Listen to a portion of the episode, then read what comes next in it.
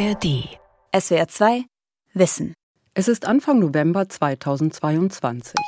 Eine deutsche NGO schickt mir eine Mail. Ich soll eine Petition unterschreiben. Es ist dringend.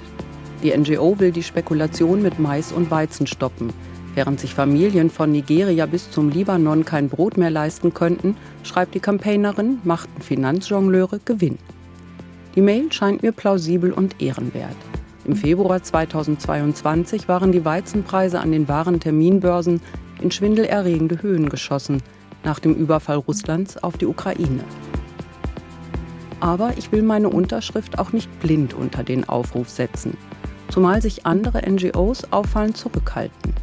Ich beschließe ein wenig zu recherchieren, nicht ahnend, dass ich monatelang damit beschäftigt sein werde und am Ende nicht unterschreibe. Spekulieren mit Lebensmitteln die Spielregeln der Agrarbörsen von Beate Kroll.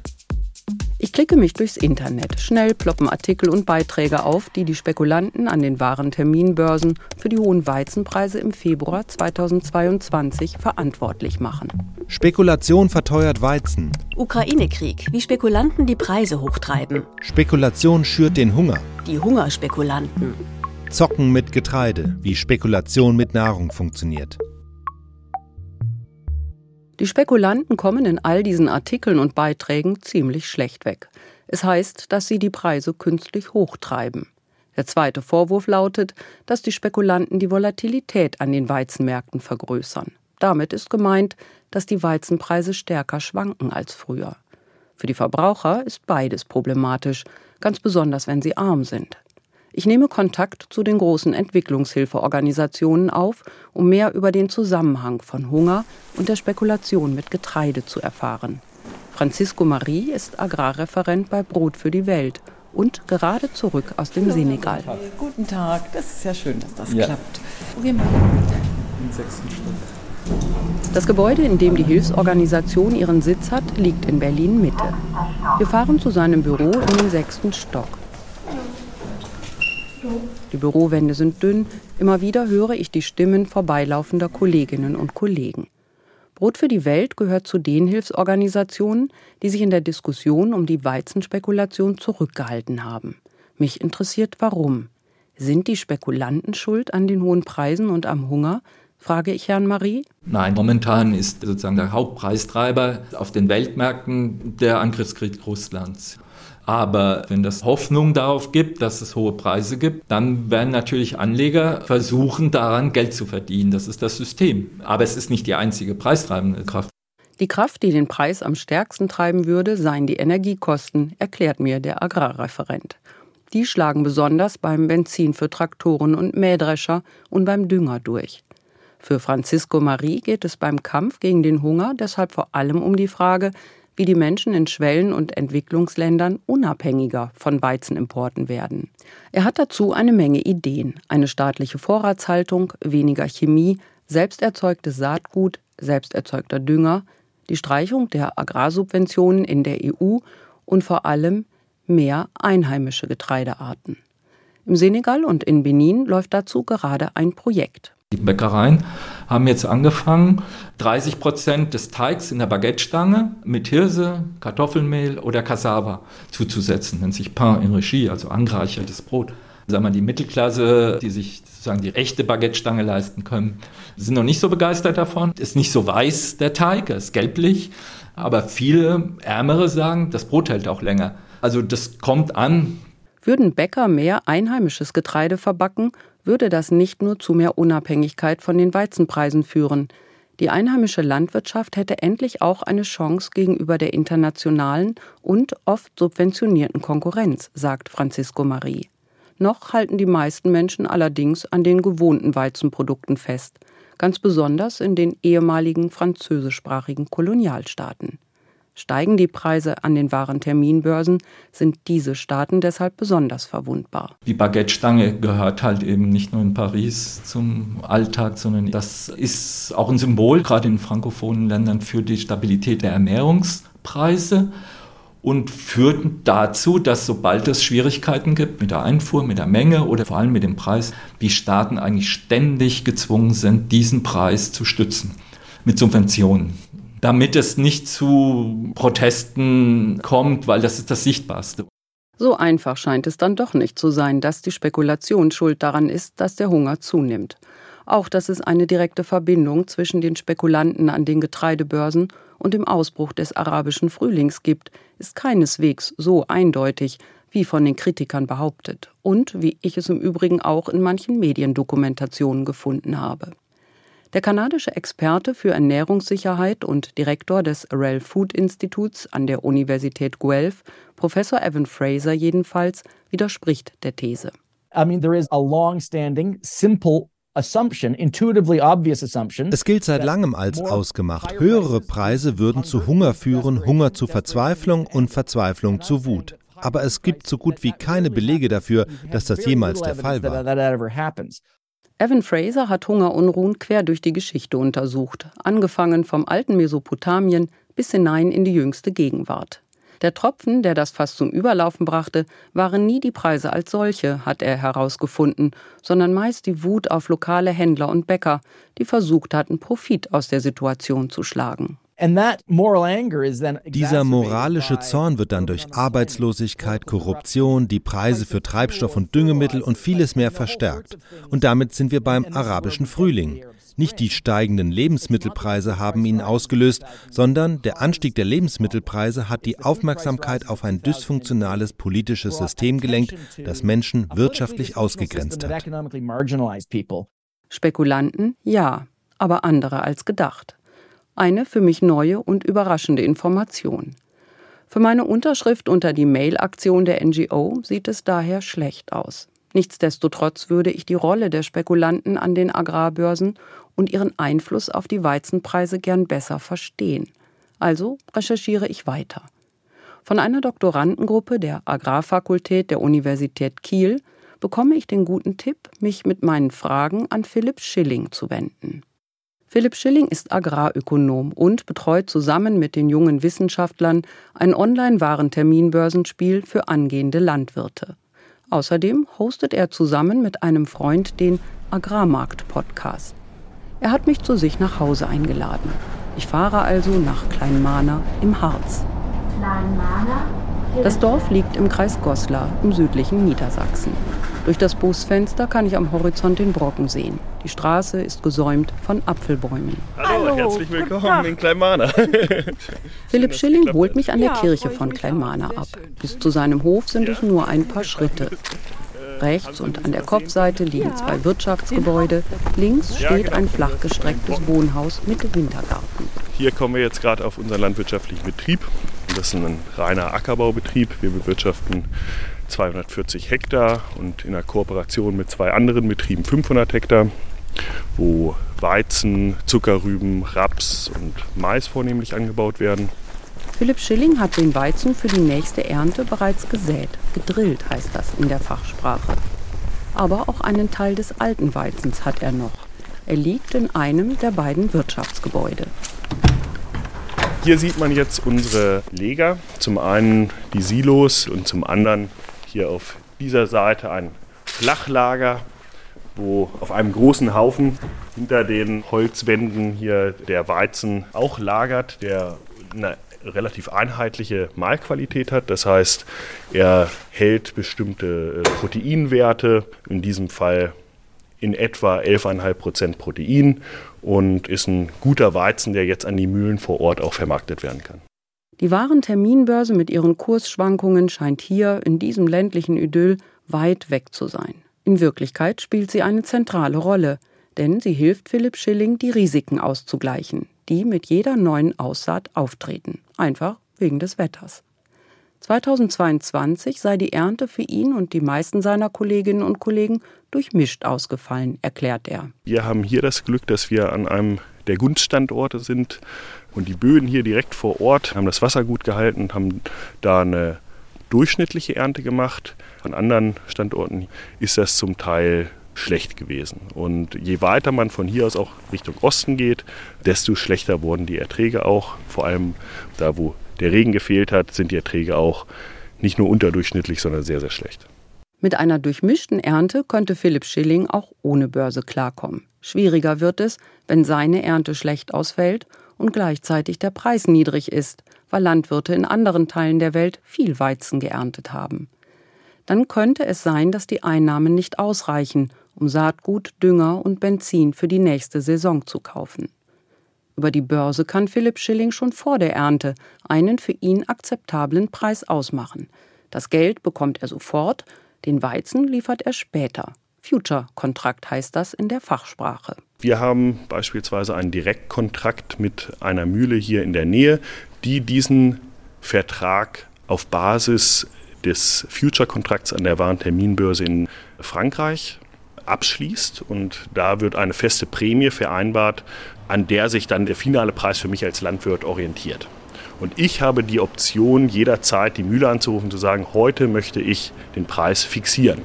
Und dann macht die Mühle das. Warum kann die das? Weil die gleichzeitig auch mit ihren Kunden wiederum ähnliche Kontrakte hat, sodass sie dadurch ihr Risiko rausnimmt. Auf diese Weise hat Philipp Schilling die Chance, seinen Weizen zu einem für ihn guten Preis zu verkaufen. Aber er legt sich natürlich früh auf einen Preis fest. Manchmal handelt er auch selbst. Er hat an der Pariser Warenterminbörse Matif einen Account.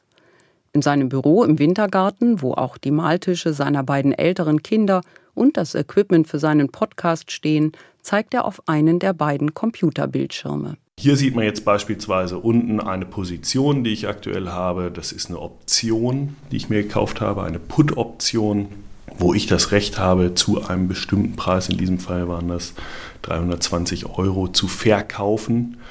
Und die bin ich zu einem Zeitpunkt eingegangen, wo der Markt relativ stark unter Druck war und ich die Gefahr gesehen hatte, jetzt könnte er noch weiter runtergehen. Und um mich da teilweise abzusichern, habe ich mir halt diese Option gekauft, weil ich dadurch quasi diesen Preis 320 Euro absichern kann. Die Option funktioniert wie eine Versicherung. Sie garantiert Philipp Schilling, dass er, egal wie sich der Weizenpreis entwickelt, 320 Euro pro Tonne bekommt. Solche Absicherungsgeschäfte machen alle an der Börse, auch die globalen Großhändler. Dabei gilt, je mehr Parteien an der Börse aktiv sind, umso leichter kommen die Geschäfte zustande. Denn es braucht immer einen Gegenpart, der glaubt, dass sich der Weizenpreis genau gegensätzlich entwickelt. Deshalb spricht man von Wetten. Ich frage Philipp Schilling, was er von der Kritik an den Spekulanten hält und ob er an meiner Stelle den Aufruf der NGO unterschreiben würde. Der Agrarökonom in Kleinmahner tut sich schwer mit der Antwort. Also das hat sein Pro und Contra. Durch einen hohen Anteil an spekulativem Kapital bewegen sich Märkte schneller und der, der halt nicht schnell genug reagiert oder genau weiß, wo er kaufen und verkaufen will, der hat natürlich den Nachteil. Aber gleichzeitig führt es natürlich auch schneller dazu, dass bestimmte Anpassungen passieren. Für ihn ist es gut, wenn sich der Preis schnell anpasst. Als die Benzinkosten zu Beginn des Ukraine-Kriegs stiegen, stiegen damit auch seine Betriebskosten. An der Börse wurde diese Entwicklung sofort eingepreist. Weil die Börse die Weizenpreise für alle transparent macht, hat Philipp Schilling zudem eine bessere Verhandlungsposition gegenüber dem Landhandel oder der Mühle, an die er seinen Weizen verkauft. Ich verlasse Kleinmahner, nachdenklich. Als ich wieder im Büro bin, fasse ich noch einmal zusammen, was für und was gegen meine Unterschrift spricht.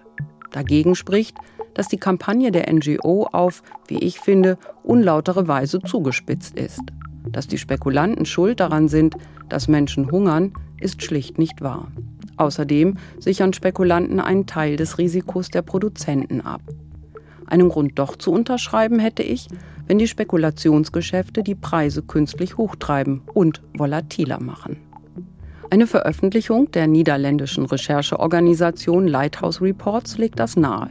Sie löste im Februar 2022 diese Schlagzeilen aus. Nahrungsmittel, wie Spekulanten von der Krise profitieren. Kritik an Zockerei auf den Agrarmärkten. Lebensmittel, wie Spekulanten die Preise treiben. Meine Kontaktaufnahme zu dem Netzwerk scheitert, aber ich bekomme die Präsentation von einem anderen Kontakt zugemailt. Und in der ARD-Doku Weizen als Waffe finde ich einen Ausschnitt, in dem eine Mitarbeiterin eine der Grafiken erklärt. Das ist die Invasion in die Ukraine. Und wie Sie an beiden Linien sehen können, sowohl am Weizenpreis als auch an der Netto-Kaufaktivität der Investmentfirmen, verlaufen die Linien fast senkrecht. Eine riesige Menge an Kaufaktivitäten, die auf einmal kommen und gleichzeitig den Preis in die Höhe treiben. Die Grafiken wirken auf den ersten Blick überzeugend. Obwohl die produzierte Getreidemenge gleich bleibt, bilden sich beim Weizen immer wieder extreme Preisspitzen. Das war 2007 und 2011 der Fall und nach Beginn des Ukraine-Kriegs. Die Grafik aus der Doku zeigt, dass Preis- und Investmentkurven nahezu parallel verlaufen. Allerdings laufen die Kurven manchmal auch auseinander. Dann verringern sich die Investments und die Preise steigen trotzdem. Oder umgekehrt. Auch hier scheint es nicht so einfach zu sein. Ich bin nicht überzeugt, also recherchiere ich weiter. Leider zeichnen auch die wissenschaftlichen Studien, in die ich mich ein paar Tage lang vertiefe, kein einheitliches Bild. Im Gegenteil, die Ergebnisse klaffen ziemlich weit auseinander. Mit Christian Konrad finde ich schließlich jemanden, der mir das Phänomen erklären kann. Er ist Professor für Volkswirtschaft an der HTW Saarbrücken und hat die Studien- und Debattenlage zur Spekulation an den Agrarmärkten analysiert. Was meint er? Soll ich den Aufruf unterschreiben oder nicht? Das ist schwer, weil man das eben empirisch nicht klar nachweisen kann. Und das ist eben auch das Besondere an diesem Thema, dass es ungefähr 100 Studien gibt, die zeigen, dass es einen Einfluss von Spekulation auf die Preise gibt. Und umgekehrt gibt es ungefähr genauso viele Studien, die das Gegenteil sagen. Man kann die auch gegeneinander abwägen, aber prinzipiell kriegt man da kein klares Bild. Und das ist das Problem daran. Aber müsste man nicht eigentlich nur die Weizenpreise und die Spekulationsdaten vergleichen?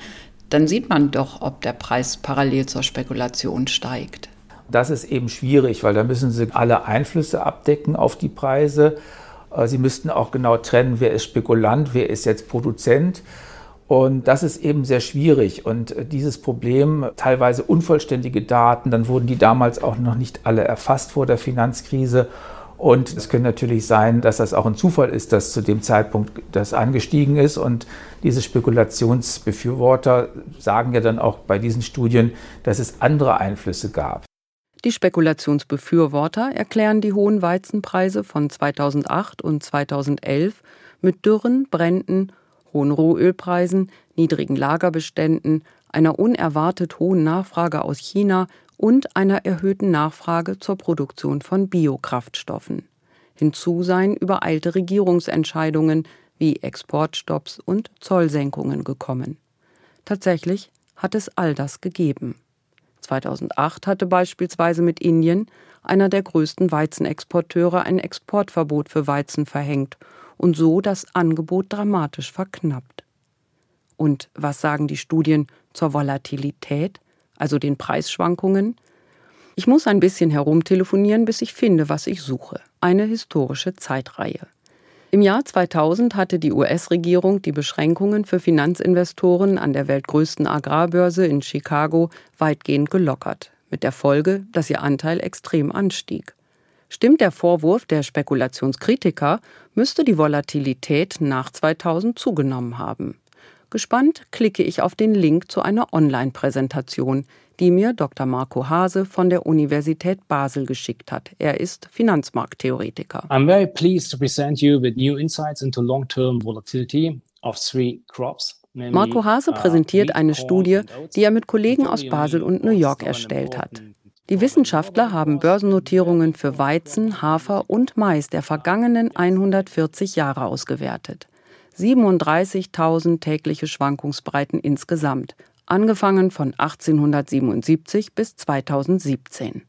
Auslöser der Studie sei der Fund alter Jahrbücher der Chicagoer Warenterminbörse in einer Bibliothek gewesen, erzählt mir Marco Hase ein paar Tage später im Videocall. Das Besondere ist, dass diese Daten bisher nie untersucht wurden, weil sie eben nicht in maschinenlesbarer Form vorlagen, sondern eben in den Jahrbüchern der Terminbörsen in den Bibliotheken rumstanden.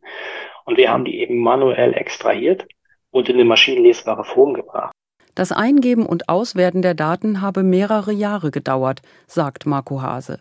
Dafür wurden sie mit einer interessanten Entdeckung belohnt. Eine Entdeckung, die auch mir weiterhilft.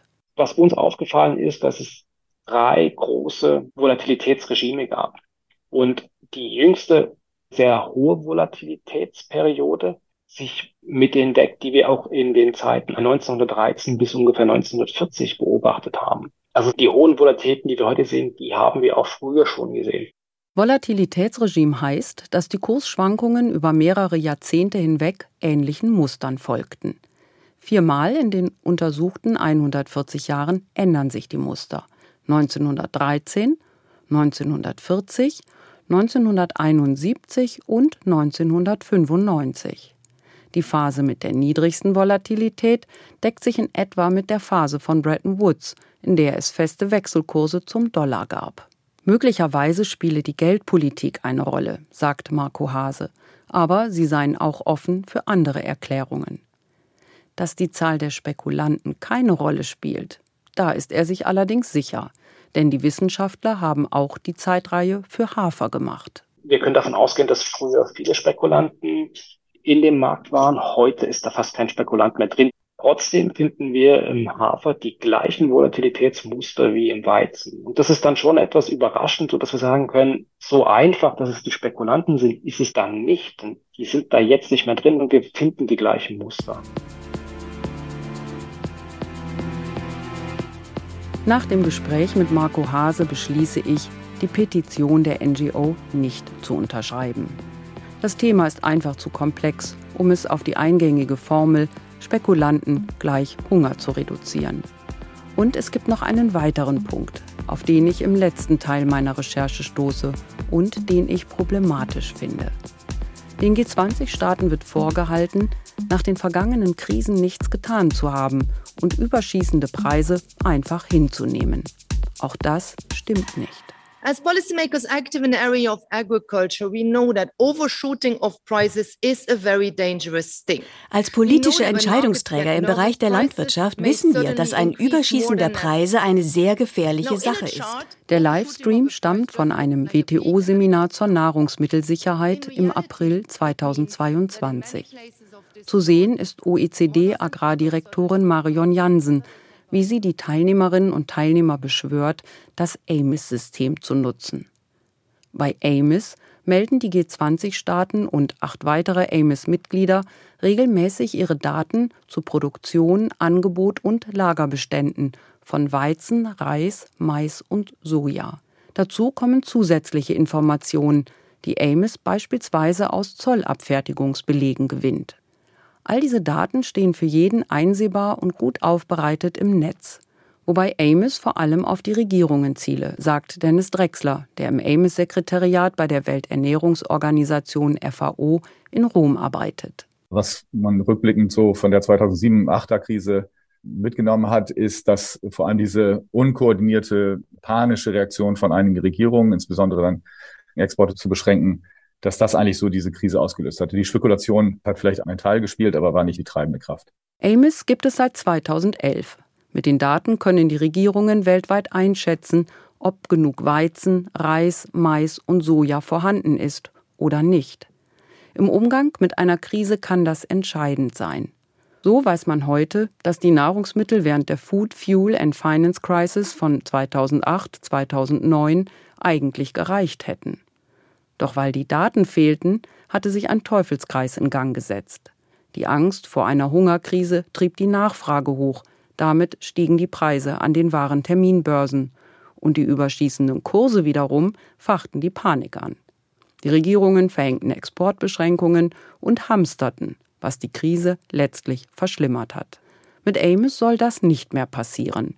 Während der Covid-Pandemie ist das gelungen, ist Dennis Drexler überzeugt. Da können wir also ganz klar sagen, dass so eine Vertrauensbasis da ist, dass die Leute miteinander reden. Es gab jetzt auch keine vergleichbare Situation, wo man wirklich von diesen Panikkäufen, Verkäufen sprechen konnte, wie 2007, 2008, die als ein Haupttreiber dieser Krise angesehen wurde. Also ich denke, da können wir mit Fug und Recht behaupten, dass da Amos eine gute Rolle gespielt hat. Schaut man bei Amos nach, stellt sich heraus, auch jetzt, während des Ukraine-Kriegs, ist weltweit genug Getreide da, auch Weizen. Die Ukraine gehört zwar zu den großen Getreideexporteuren, gemessen an der globalen Getreidemenge liegt ihr Anteil aber bei lediglich 4 Prozent. Das entspricht ziemlich genau der Menge, die jedes Jahr durch witterungsbedingte Ernteausfälle verloren geht. Die Frage, ob ich unterschreiben soll, hat sich geklärt. Es gibt zwar Spekulanten, die die Panik ausnutzen, und es wäre gut, wenn man diesem Verhalten den Riegel vorschieben könnte. Doch die Schuld allein bei den Spekulanten zu suchen, greift zu kurz. Was ich nicht weiß, hätte meine Unterschrift überhaupt irgendeinen Effekt gehabt? Und wenn ja, welchen? Ich schicke eine letzte Gesprächsanfrage raus. Die Adressatin ist Marion Jansen, die OECD-Agrardirektorin aus dem Livestream. Ein paar Tage später erscheint sie auf meinem Bildschirm. Sie sei froh, über das Thema sprechen zu können, sagt sie, diesmal auf Deutsch. Denn ja, solche Aufrufe und Warnungen vor einer spekulationsgetriebenen Hungerkatastrophe hätten einen Effekt. Das ist ein sehr unglücklicher Effekt, der entstehen kann, wenn ein Akteur anfängt darauf hinzuweisen, dass es zu wichtigen Engpässen kommen kann, dann kann das zu diesem Schneeballeffekt führen, dass man die Ernährungskrise herbeiführt oder schneller herbeiführt als notwendig, weil diese Art von Stellungnahme, die Preise sind zu hoch, wir werden bald eine Hungerkrise haben, die tragen ja auch dazu bei, dass Nervosität im Markt entsteht und dass man anfängt zu erwarten, die Preise gehen höher, also stellen Händler sich dementsprechend ein und tragen dazu bei, dass Preise noch höher gehen. Im Klartext heißt das, Händler und Produzenten halten Getreide zurück. Wenn es ganz schlecht läuft, entsteht durch die Warnungen und Vorwürfe eine Art Sog, dem sich kaum jemand entziehen kann. Wer will schon im Nachhinein als jemand dastehen, der nicht vor einer Hungerkatastrophe gewarnt hat? Im Fall des Ukraine-Kriegs spielen solche Mechanismen auch dem russischen Präsidenten in die Hände. Er schürt die Furcht vor einer Hungerkatastrophe und treibt so die westlichen Staaten vor sich her, auch mit Blick auf die wahren Terminbörsen. Aus Sicht von Marion Jansen sollten sich deshalb die gutmeinenden NGOs genau überlegen, wie sie mit dem Thema umgehen. Ich würde vielleicht vorschlagen wollen, dass in Zukunft Akteure in so wichtigen Bereichen wie in der Nahrungsmittelsicherheit auch sehr vorsichtig damit sind, wie sie in der Öffentlichkeit sprechen, weil die Begriffe, die Terminologie, die Dringlichkeit, die man hervorhebt, tatsächlich auch dazu beiträgt, was in den Märkten geschieht. Als ich die Recherche schließlich nach etlichen Monaten beende, ist die ursprüngliche Frist, um den Aufruf zu unterschreiben, abgelaufen. Aber man kann weiter unterschreiben. Die NGO hat den Text etwas entschärft und die Adressaten verändert. Nicht mehr die G20-Staatschefs sollen die Unterschriften erhalten, jetzt konzentriert sich der Aufruf auf die EU. Mehr als 100.000 Menschen haben auf den Unterzeichnen-Button geklickt und ihren Namen und ihre Adresse angegeben. Ich tue es nicht. SWR 2 Wissen. Spekulieren mit Lebensmitteln. Die Spielregeln der Agrarbörsen. Autorin und Sprecherin Beate Krohl. Redaktion und Regie Sonja Striegel. Diese unendliche Dankbarkeit gibt eine innere Ruhe und eine tiefe, tiefe Freude. Wofür sollen wir dankbar sein? Und woher kommt diese Freude? In dem Augenblick, wo ich Sachen dann aufschiebe, werden ja Sachen automatisch bedrohlich, die dann echte Angstgegner sind. Was hilft denn gegen dieses ewige Aufschieben? Solche Fragen und viele mehr beantwortet der Psychologie-Podcast Wie wir ticken. Lebensnah und wissenschaftlich fundiert. Wir sagen, wie Gefühle, Gedanken und Verhaltensweisen entstehen. Und klären auch auf, ob wir unsere Eltern nackt sehen müssen. Wie wir ticken. Wie wir ticken. Wie wir ticken. Euer Psychologie-Podcast. Ab sofort in der ARD Audiothek. Jeden Mittwoch eine neue Folge. Wie wir ticken. Von SWR 2 Wissen und BR Radio Wissen. SWR 2. Kultur neu entdecken. SWR 2 Wissen. Alle Folgen in der ARD Audiothek. Manuskripte und weitere Informationen unter swr2wissen.de